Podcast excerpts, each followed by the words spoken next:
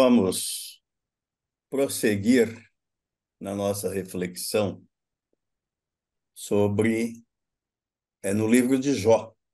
Estamos meditando aí esses, essas últimas semanas sobre o sofrimento.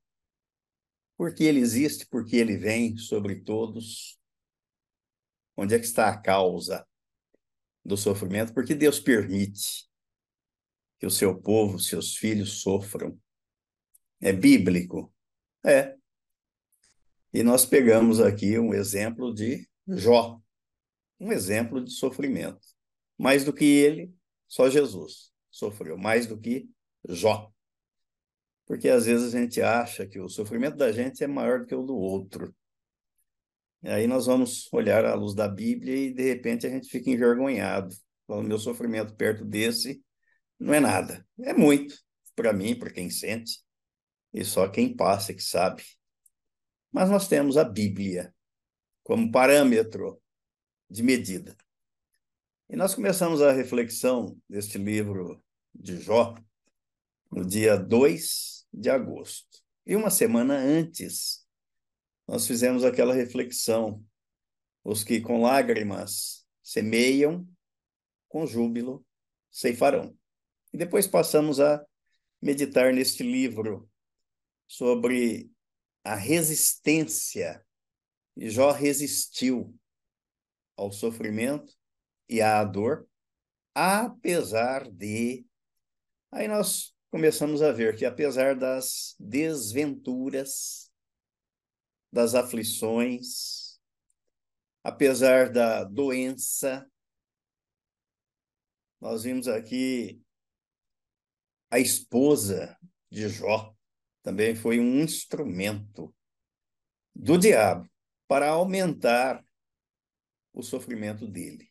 Ao invés de contribuir para minimizar, ela foi realmente um, uma verdadeira oposição, tá? a ponto de pedir que Jó mandasse, né, que Jó abandonasse a Deus e morresse, deixasse de crer, de acreditar em Deus.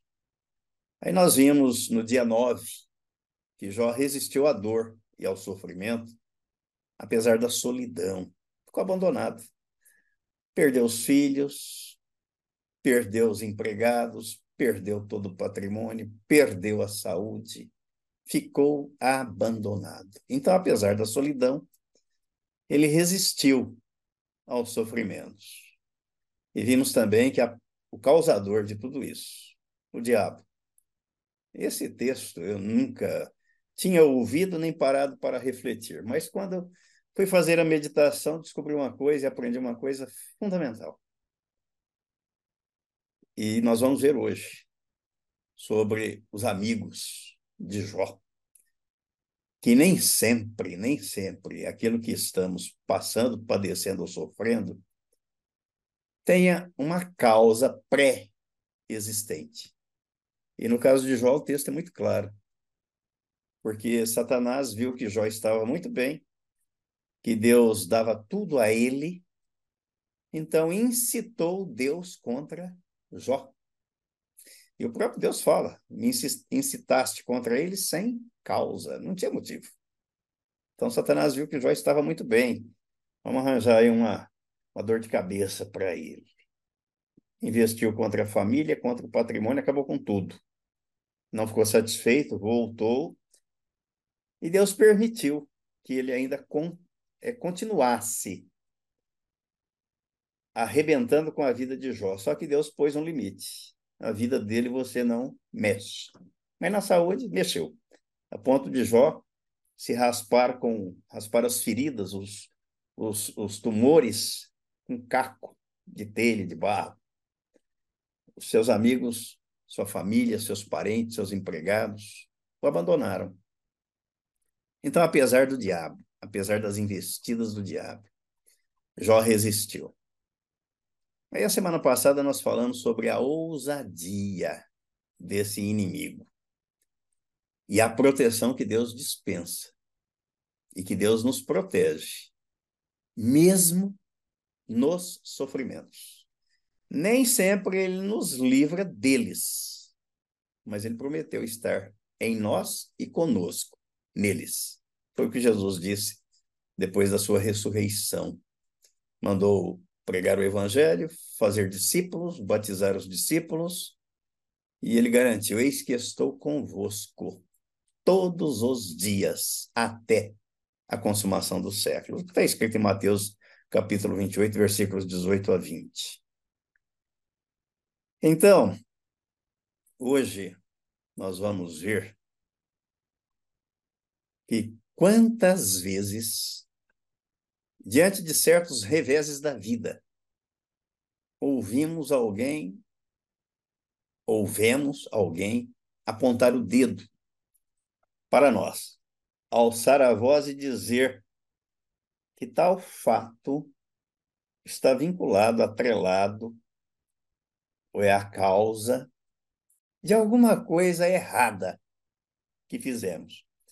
E essa reflexão do livro de Jó mostra que não é bem assim, ou que nem sempre, não estou dizendo que não é, que não seja o que não tenha, mas nem sempre é assim. E há um fato, há um episódio na Bíblia, no Evangelho escrito por João, onde o Senhor Jesus caminhava com os seus discípulos. E eles encontraram um cego de nascença. E de imediato os discípulos associaram a cegueira daquele homem como consequência do pecado. E perguntaram para Jesus: quem é que tinha pecado? Se era aquele homem cego ou os pais dele? Vejam aí, João capítulo 9, os versículos de 1 a 3. O que é que Jesus responde? Qual é a resposta que ele dá? João, capítulo 9, versículos de 1 a 3. Caminhando, Jesus viu um homem cego de nascença. E os seus discípulos perguntaram: Mestre, quem pecou? Este ou seus pais, para que nascesse cego? Respondeu Jesus: Nem ele pecou, e nem seus pais mas foi para que se manifestem nele as obras de Deus. Então a gente está sempre aprendendo com a Bíblia, né? E graças a Deus por isso eu gosto de aprender. Sou um aluno eterno, um eterno aprendiz. Enquanto estivermos aqui, temos muito que aprender e vamos morrer sem saber muita coisa. Então, tanto o texto de Jó que nós estamos examinando, quanto este agora, deste episódio os discípulos caminhando com Jesus, vendo aquele cego, pensando que a cegueira estivesse associada ao pecado. E Jesus disse: Olha, nem ele, nem os pais. Mas ele nasceu assim, para que nele se manifestem as obras de Deus. Jesus foi lá e abriu aos olhos daquele cego, o curou.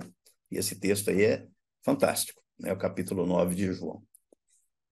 Olha, o mesmo comportamento é percebido aqui nos, nos amigos de Jó, ao imputar-lhe causa que não correspondia à realidade do seu sofrimento.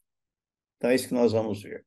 Capítulo 2, versículo 11, do livro de Jó, capítulo 2, versículo 11.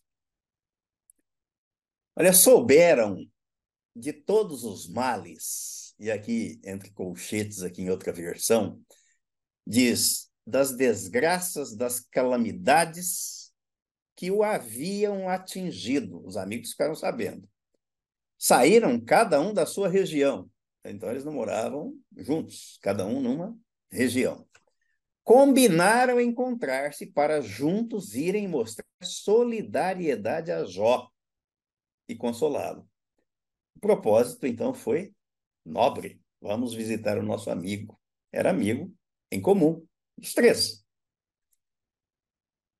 Olha, depois da mudez provocada pelo impacto da aparência de Jó, ao verem Jó, eles ficaram estarrecidos. Os três homens começaram a falar. Seus oito ou talvez nove discursos ocupam pelo menos nove capítulos do livro que leva o seu nome. São peças admiráveis quanto à poesia, o que eles falaram para Jó, a beleza e a religiosidade. Eram tementes a Deus. Os três são monoteístas, ou seja, adoram um único Deus. Como amigo, como o amigo e o nome de Deus aparece 39 vezes em seus discursos, incluindo os nomes de Criador e Deus Todo-Poderoso. Mas revelam incrível falta de sabedoria no conselho, na opinião que expressam diante do amigo, da dor e do sofrimento dele. Falta de sabedoria, falta de psicologia e falta de misericórdia. Suas falas, eu gostaria que a gente prestasse bastante atenção, porque nós precisamos aprender muito. Eu sou o primeiro que aprende. Suas falas eram inoportunas para aquele momento. E para a pessoa com a qual falavam, já, já estava fragilizado, pele e osso, sofrendo. E ouvindo os amigos, pois tem a expressão os amigos de Jó. Valendo-se de uma filosofia errada, de uma teologia equivocada, Elifas, Bildade e Zofar causaram um enorme mal-estar a Jó e cometeram imperdoáveis injustiças contra ele. Ao invés de fazerem o bem, fizeram o mal para o amigo. A intenção poderia ser boa, mas a forma como se expressaram foi desastrosa. Em vez de promover o bem, causaram malefícios àquele que já estava sofrendo. E sem saber por quê. Jó não sabia qual era a causa do seu sofrimento. Talvez Jó tenha sofrido mais com os discursos dos seus amigos do que com a bancarrota financeira, a morte dos filhos a perda do patrimônio e a própria doença. Isso pode ser visto nos seguintes desabafos. Agora vamos ver aqui, consultar alguns textos que confirmam isso. Capítulo 13, aí de Jó, versículo 5. Vou ler numa outra versão que eu tenho aqui. Ele diz assim: Vocês me difamam com mentiras. Todos vocês são médicos que de nada valem se tão somente ficassem calados, mostrariam sabedoria. O doente tem que falar isso para quem está ali, quando devia levar a ele uma palavra de conforto, de consolo. O capítulo 19, versículos 2 e 3. Olha, até quando vocês continuarão a atormentar-me e esmagar-me com palavras? Vocês já me repreenderam dez vezes não se envergonham de agredir-me?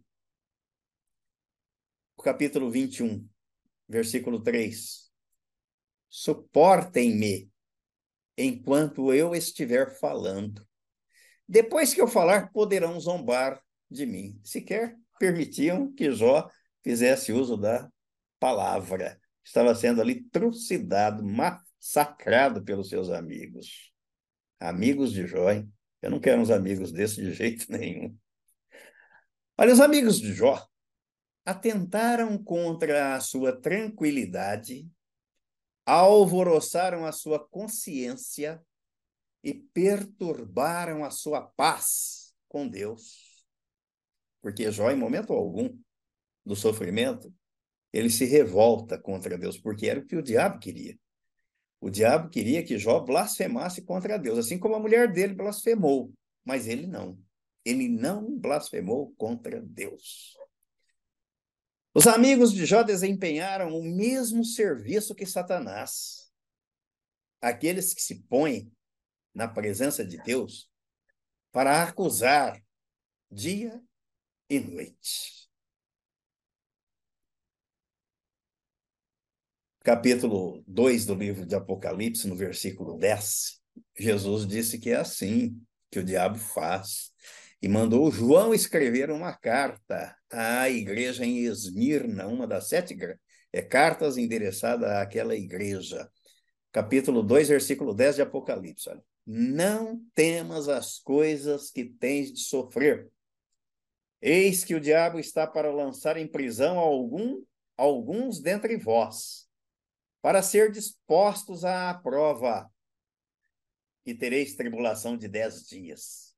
Mas a recomendação de Jesus: se fiel até a morte, e dar-te-ei a coroa da vida. Se é até a morte, o sofrimento está incluído aí.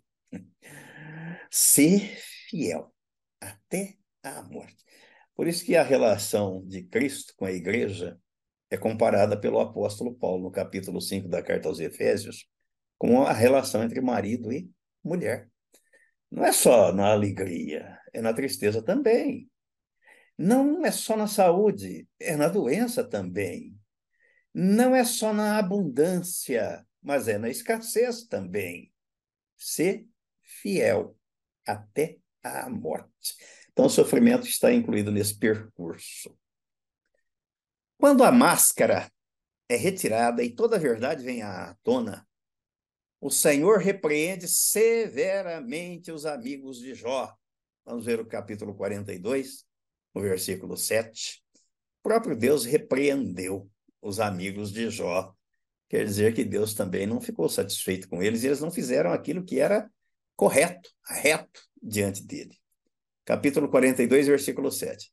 Tendo o Senhor falado estas palavras a Jó, o Senhor disse também a Elifas, o, o temanita, a minha ira se acendeu contra ti e contra os teus dois amigos, porque não dissestes, não dissestes de mim que era reto, como o meu servo Jó. Para não serem punidos por Deus pela loucura que cometeram, os três amigos deveriam comparecer diante de Jó, oferecer holocausto em favor deles mesmos e se beneficiarem da intercessão de Jó, nem a oração deles, Deus, que, Deus aceitou. Deus quis que Jó orasse por eles. É o que está aí no capítulo 42, versículo 8 e 9. Os versículos 8 e 9. Tomai, pois, sete novilhos e sete carneiros, e ide ao meu servo Jó, e oferecei holocaustos por vós. O meu servo Jó orará por vós. Isso confirma, mostra, ensina que Deus não aceita a qualquer oração. Não aceitou a oração dos amigos de Jó, mas exigiu que Jó orasse por eles. Olha, porque dele aceitarei a intercessão, para que eu não vos trate segundo a vossa loucura, porque vós não dissestes de mim o que era reto, como o meu servo Jó. Deus não está ausente, não está morto, não está equidistante, como ele diz no livro do profeta Isaías, no capítulo 52, né? Ele não está surdo e os seus braços não estão encolhidos. Aí o versículo 9. Então foram Elifas, o Temanita, e Bildade, o Suíta, e Zofar, o Naamatita, e fizeram como o Senhor lhes ordenara, e o Senhor aceitou a oração de Jó. Que ele aceite a nossa oração sempre em Cristo Jesus. E como somos assistidos diante do trono da graça pelo Espírito Santo. Sem isso, ele não aceita, ele não recebe as orações. Aprendemos com o episódio dos três amigos de Jó que às vezes diante de certas circunstâncias, é melhor ficar calado, orar, interceder, falar com Deus e não acusar quem já está sofrendo ou se arvorar na pretensão de imputar uma causa que não existe. Imputaram a Jó uma causa que não existia, que não era verdadeira. Nem eles sabiam, sequer Jó sabia a razão do seu sofrimento. O caso de Jó ilustra bem esse aprendizado, pois ninguém, exceto Deus, sabia qual era a causa pré-existente para tanto sofrimento. E é o próprio Deus quem fala. Vamos voltar lá no capítulo 2, versículos de 1 a 3, de 1 a 3. Olha a causa. Num dia em que os filhos de Deus vieram apresentar-se perante o Senhor, veio também Satanás entre eles apresentar-se perante o Senhor. Então o Senhor disse a Satanás: De onde vens? Respondeu Satanás ao Senhor e disse: De rodear a terra e passear por ela. Perguntou o Senhor a Satanás: Observaste o meu servo Jó? porque ninguém há na terra semelhante a ele, homem íntegro e reto, temente a Deus e que se desvia do mal. Ele conserva a sua integridade. Embora me incitasses contra ele para o consumir sem causa. Se Deus está dizendo assim, quem sou eu para dizer que havia uma causa? O próprio Deus está dizendo: olha, Jó é um homem íntegro, reto, temente e você está me incitando contra ele para o consumir sem causa. Não havia motivo. Aprendemos ainda que o inimigo quer incitar Deus contra nós quando tudo vai bem. Hum. E nos incitar contra Deus quando as coisas vão mal. Ou, pelo menos, não andam como gostaríamos blasfema contra Deus. Você não está dizendo que é filho de Deus? Por que, que está passando por isso? Cadê o seu Deus? Versículo, o capítulo 1, versículo 6 a 11, aí de Jó, capítulo 1, versículo 6 a 11. Num dia em que os filhos de Deus vieram apresentar-se perante o Senhor, veio também Satanás entre eles. Então perguntou o Senhor a Satanás: De onde vens? Satanás respondeu ao Senhor e disse: de rodear a terra e passear por ela. Perguntou o Senhor a Satanás: Observaste o meu servo Jó? Porque ninguém há na terra semelhante a ele.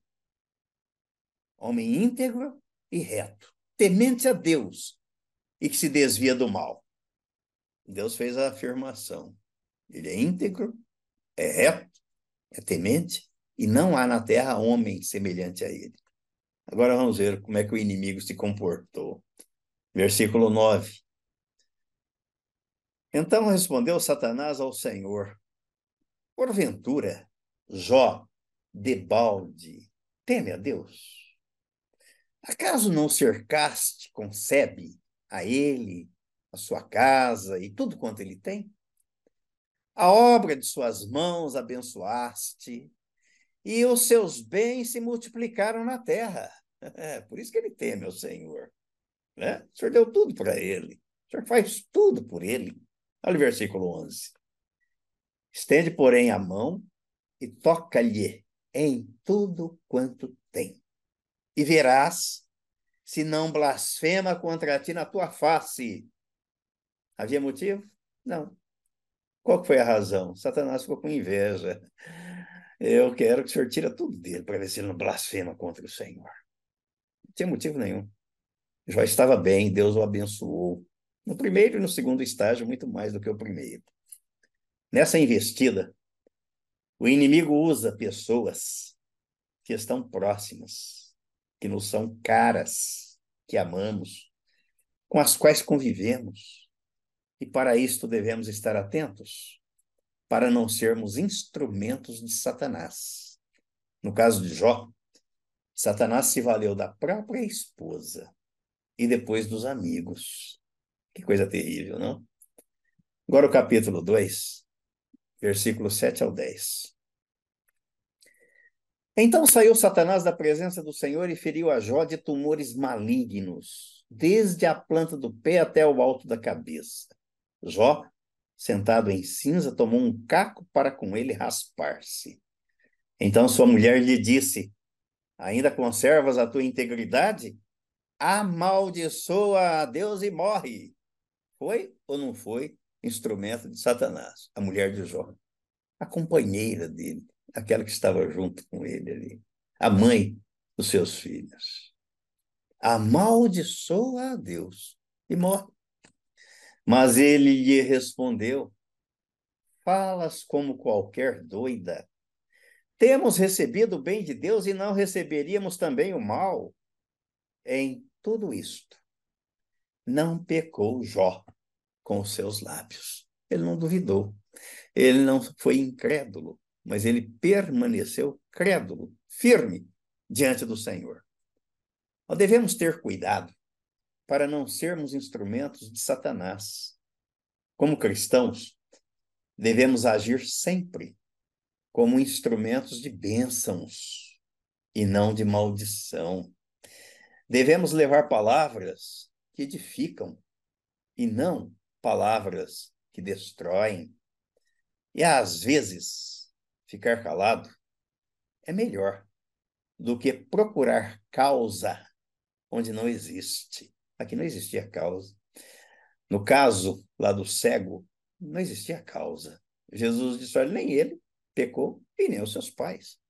Ele nasceu assim para que nele se manifeste a glória, o poder de Deus. Aqui, Jó, não havia causa. O inimigo quis jogar Deus contra Jó e Jó contra Deus. Nós devemos ficar atentos.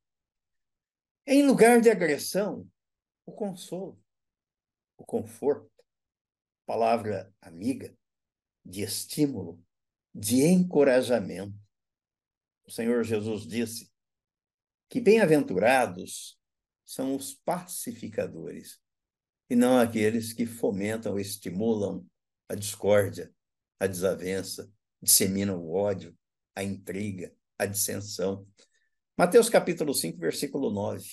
Mateus, capítulo 5, versículo 9. Olha, bem-aventurados os pacificadores, porque serão chamados filhos de Deus. Todo aquele que foi reconciliado com Deus por meio de Jesus Cristo, crendo na sua inclusão no corpo de Cristo, na cruz do Calvário, esse recebe em si a natureza divina, um novo coração. E ele vai ser um conciliador, vai mostrar ao mundo como é que Deus reconcilia consigo o pecador, por meio do perdão, da graça e do amor. Então ele não pode se filiar ao acusador, difamador, e tampouco ser um caluniador. Que foi isso que os amigos de Jó fizeram com ele.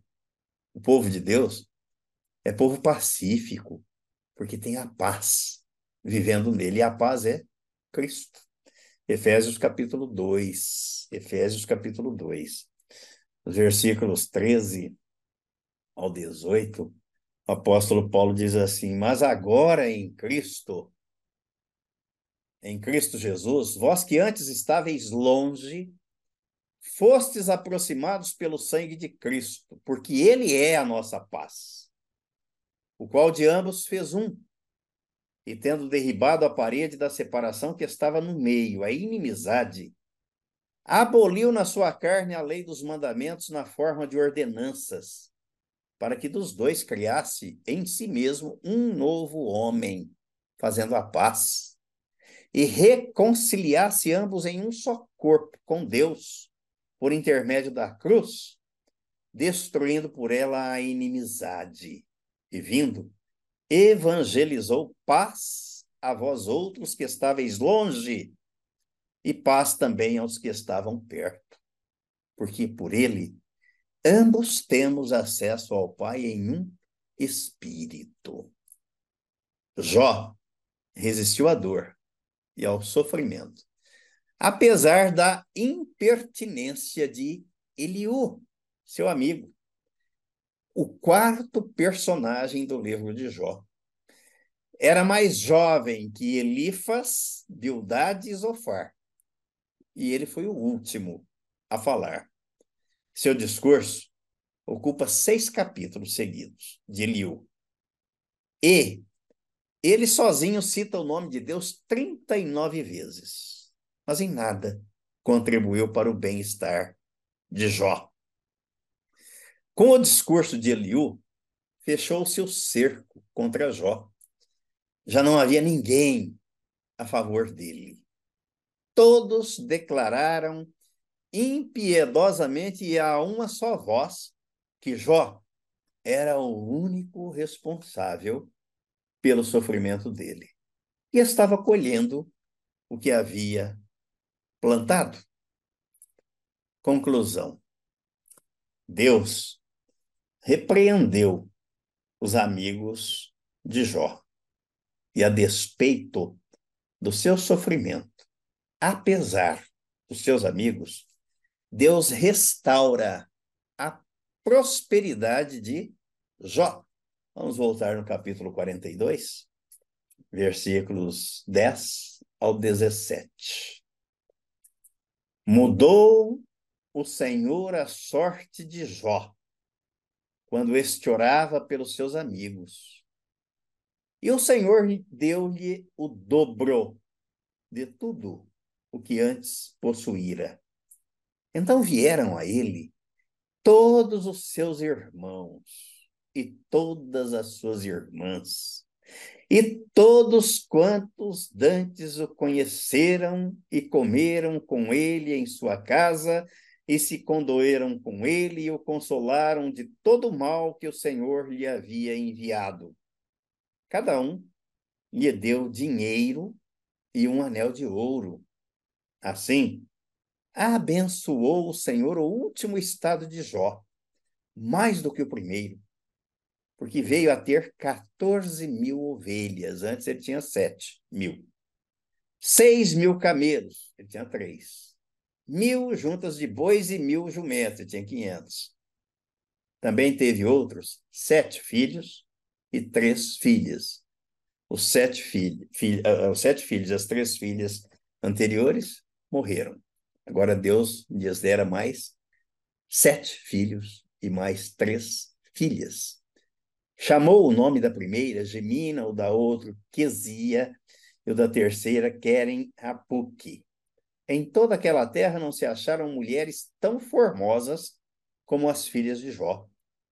E seu pai lhes deu herança entre seus irmãos.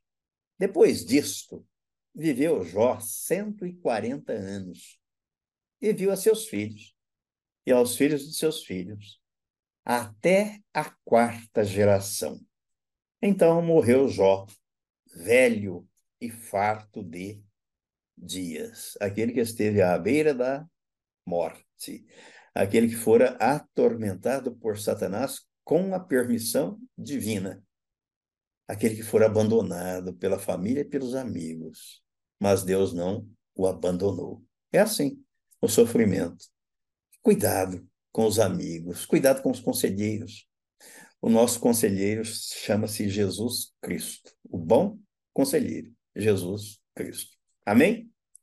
E amém. E amém.